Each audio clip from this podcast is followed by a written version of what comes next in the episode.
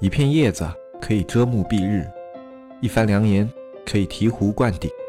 我们在前方披荆斩棘，希望后来者一帆风顺，共享商业智慧，共享创业成功。欢迎收听本期纸木淘宝内训。大家好，我是黑泽，今天呢，依旧是由我来给大家做这一期的淘宝经验分享。啊，上一期呢，我们是讲到了该不该去建立一个团队啊。经过上一期的内容，相信大家对自己啊是否需要去建立一个团队，应该有了自己的一个思考。啊，那么接下来的话呢，我们就比较进一步。我们在假设你有一个团队的情况下，或者你已经开始管理一个团队的情况下，你要怎么样去管理好一个团队呢？因为一个团队它并不是人多就力量大。像我们这种淘宝工作，你需要作为一个协调人去协调你的团队关系，包括你的客服啊、美工、售后及你的产品线的供应人啊，或者你有仓库，还有仓库联系人啊，这些都在你的团队范围里面，如果你这些团队之间，他们经常是会有矛盾的，比如说。运营和美工之间啊，如果你协调不好，他们的矛盾就会特别明显。客服和那个仓库之间，如果你协调不好，矛盾也会非常的明显啊。如果矛盾过于激化的话呢，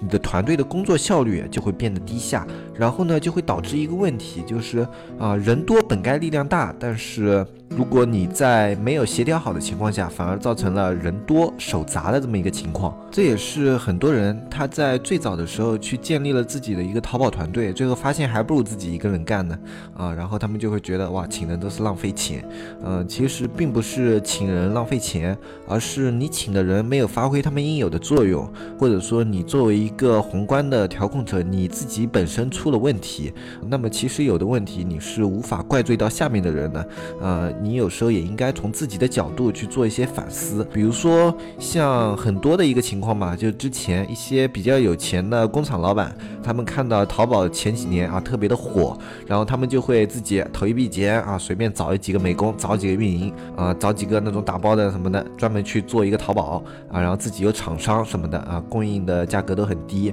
啊，但是明明来说，这些人他们做淘宝应该是有优势的，他自己有工厂啊，然后他价格本身有优势，然后他的啊售后能效也会比较高一点啊，但是这些老板他们做淘宝几乎是没有一个做起来的。为什么呢？啊，这里我们就要去思考一下，就是。淘宝这个行业跟一般的生意有点不同，它不是光投钱就可以啊，你需要对淘宝的整个技术你有一个认知啊，包括你对运营方面的一些东西，你不能完全不懂啊，你可以就是略有涉猎，但是你不能是一知半解或者是完全不懂，这样的话就会导致你的运营在做什么工作，你的美工在做什么工作，你完全不知道，你既然不知道他们在做什么啊，最后就会导致你根本。不知道该怎么去告诉他们要工作什么内容啊，而你不能指望一个团队放在那里，他自己会动起来。呃，因为工作跟我们创业不一样，工作的人他们是啊做固定的事，然后拿固定的钱，而创业呢，我们是要不断的向前推进的。工作的人你不去督促他啊，不去给他推一把，有时候他就会停滞或者空转，就像那个仓鼠笼子啊，仓鼠虽然一直在跑，但是它的笼子永远不会往前进一步啊。如果你不去管理你。的团队啊，那你那个团队就会像那个笼子里面的仓鼠一样，一直让那个轮子在空转。这个现象的原理呢，其实大海老师之前在那个韩都衣舍的节目里面已经说过了。啊，老板和员工永远是河的对面两岸啊，他们很难成为河一边的人，因为员工想的永远是干更少的活拿更多的钱，而老板呢，永远想的是让员工干更多的活拿更少的钱啊。所以说呢，呃，这中间有一个矛盾点，就是如果你的老板不能够啊给你的员工一个合理的指令，不能明确你的要求，那么员工他自己他是不会主动去把工作量往有效的方面进行推进的啊，他们只是把工作啊，把自己手手头应该做的事情做完，他们很难会有那种很高的积极性啊，他们的想法永远是呃，我今天的活已经干完了，那我是不是等着下班就可以了？这是大部分一个上班人的心态。那么作为我们老板来说呢，我们希望最好，哎，你这个团队放在那里，他自己就能动，是吧？哎，我也不要管，我已经请了你们这么多人了，你们不把这个店给我干到个三五百万就。不算一个好员工啊，那是不可能的，对吧？啊，因为把这个店铺去做到三五百万这件事情，本来就不是应该他们员工这个角度去考虑的事情，这是我们作为老板应该去考虑的事情。如果他们去考虑这样的事情了啊，那你要注意了啊，这个员工他可能马上就要跳槽了。你有这么优秀的一个员工，他可能马上就要啊自己创业发家致富了。呃，这也就是很多老板觉得，就是说啊，我们想要成为合一边的人很简单啊，我们有个提成制度不就可以了吗？他能赚的越多，他拿的就越多啊。其实呢，你们有没有考虑过，这里面是有一个悖论的，就是提成制度啊，它对于人的能力来说是有一定的要求的。就比如说这个人，他能够在你的提成制度下面啊，本身他底薪两千，然后他提成制度他可以拿到个三四千，这是大部分人的一个能力。那么如果出现了一个人，他可以在你的提成提成制度下拿到八千块，然后他可以在你的提成制度下拿到一万块啊，这样的人他还可以不断的上升，他的提成可以一直往上啊，这样的人呢，他是不可能长久的作为一个员工的，因为有这样的员工，他的能力啊，其实早就超出了给人打工的范围了。只要他有了一定时间的资金积累啊，他马上就会有自己创业的想法啊，或者有自己单飞的想法啊，这样的人是不会长久的给你打工的，而且这样的人很少，可能啊二三十个人里面能有个一个啊，已经算是不错了。那么被我们碰到的概率呢，就更少。你去支付一个可以拿提成到三千人的工资，和你支付他三千的工资，其实是没有什么差别的。然后这些呢，你能够让他提成给你做到八千，让你赚的更多的人呢，他是不会长久的给你打工的啊，因为他知道他的能力可以赚到更多的钱。所以说这中间就有个悖论，就是。牛逼的人你留不久，然后不牛逼的人，其实你有没有提成都一样。提成制度它不是一个解决河两岸的一个最优的方法啊，它只是一个伪命题，它只能给你提供一种心理上的安慰，告诉你的员工你们有可能拿到那么多的钱。但是这个这个安慰呢，啊也是骗骗员工的，让他们在你的手底下干活稍微有点积极性。嗯，就目前来说，我接触过的所有模式里面，唯一一个能把河两岸解决的很好的方案就是韩都衣。舍的经营模式，它是等于就是员工是在半创业的状态啊，他们把更大的蛋糕给了员工，自己拿小头。但是这样的员工够多的话，那么韩都衣舍最后他们总部的那个整个资金利润都是非常可观的。事实呢也证明他们最后这个做法成功了，但是这个做法不是每个人都能效仿的。它对于个体的要求和你整个公司的能效其实都非常的高啊，它不是一个随随便便的人去学一下就能学来的东西。所以我们在普通的经营团队的时候，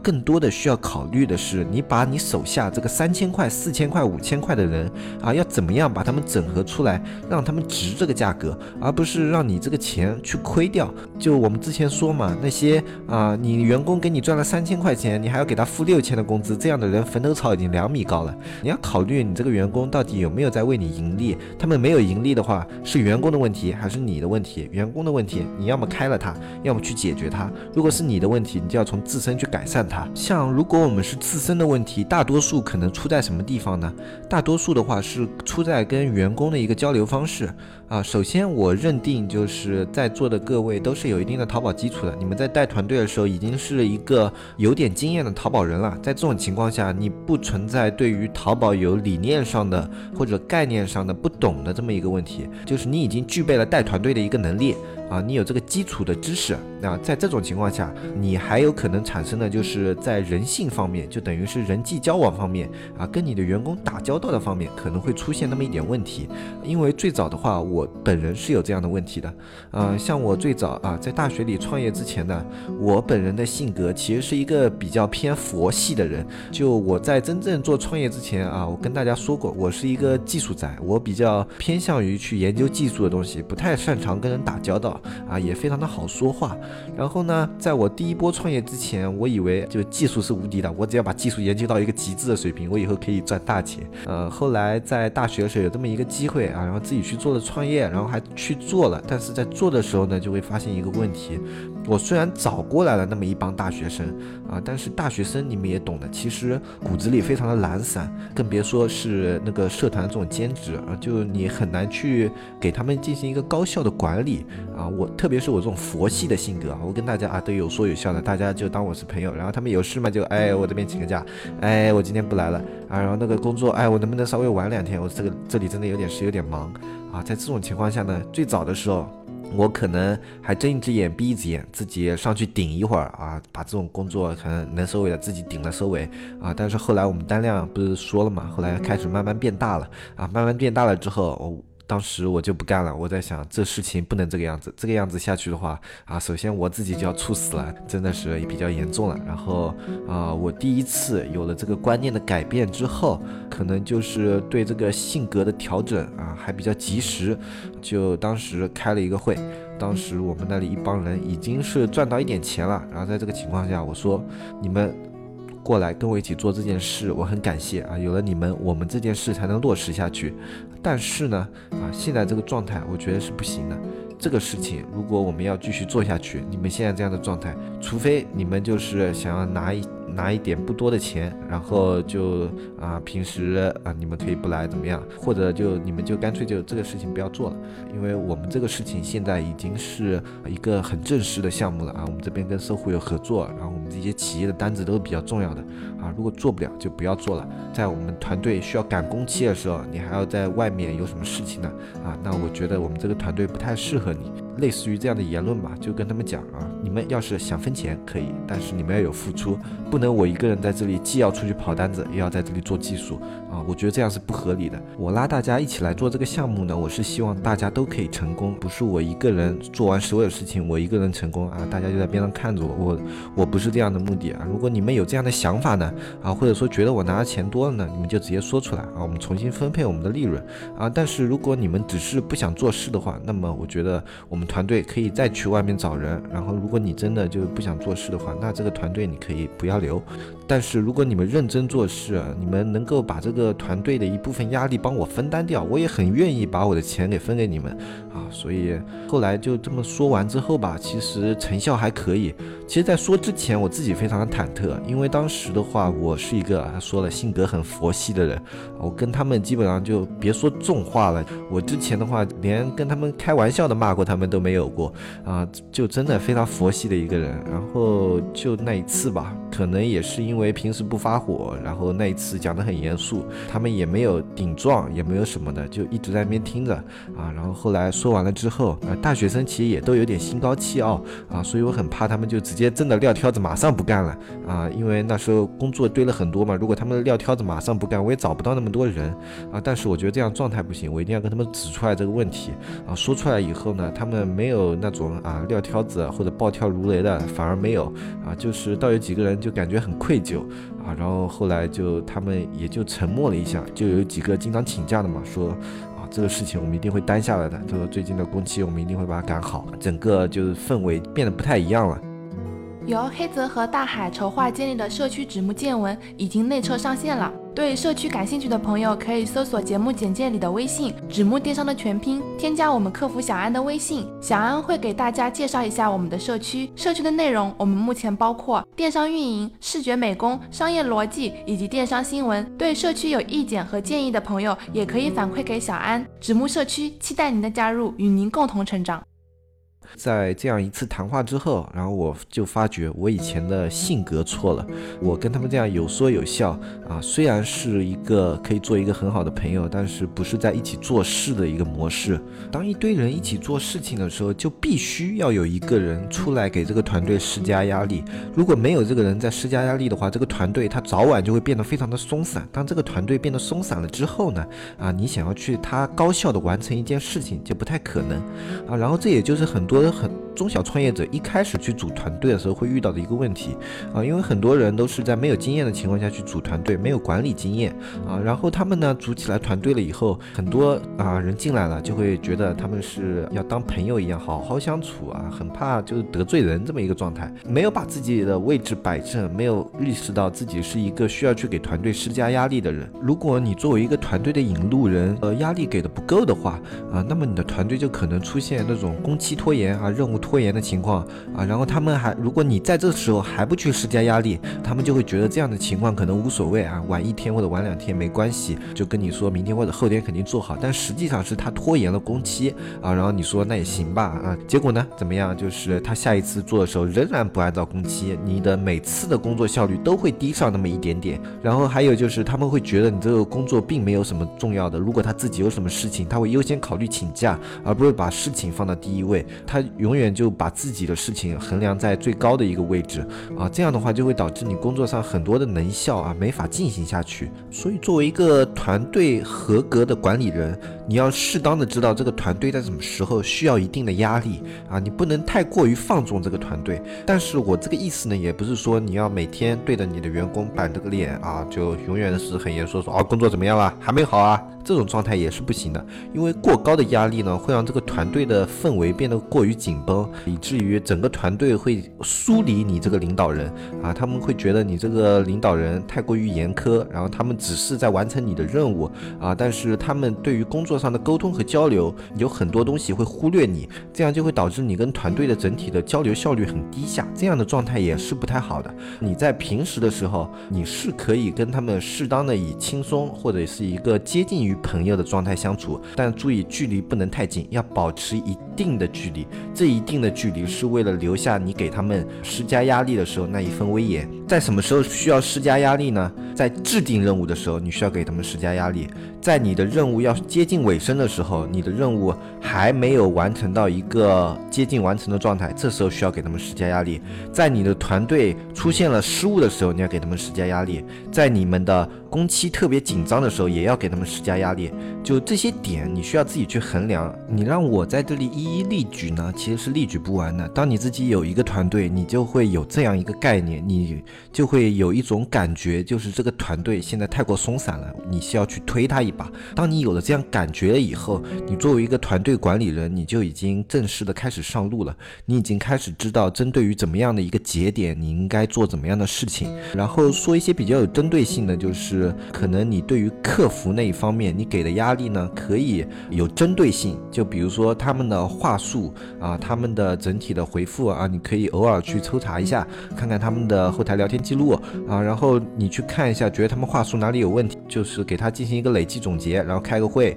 啊，像这样一种模式去告诉客服，你有在监督他们工作，这样他们在回复消息的时候就会比较用心，因为他们会知道老板可能就偶尔会看看他们的工作到底是怎么样的，他们有这么一份压力在以。后呢，回复就会比较认真一点，不会太过松散。像运营团队呢，你就要拿捏的比较精准一点。就对于运营团队来说啊，你需要有一种类似朋友的状态，你要让运营可以及时的向你汇报店里的状态，但是你也要能够让运营在需要去做一些活动啊什么的时候，他们的效率要够高啊。所以在跟运营的交流是最难的。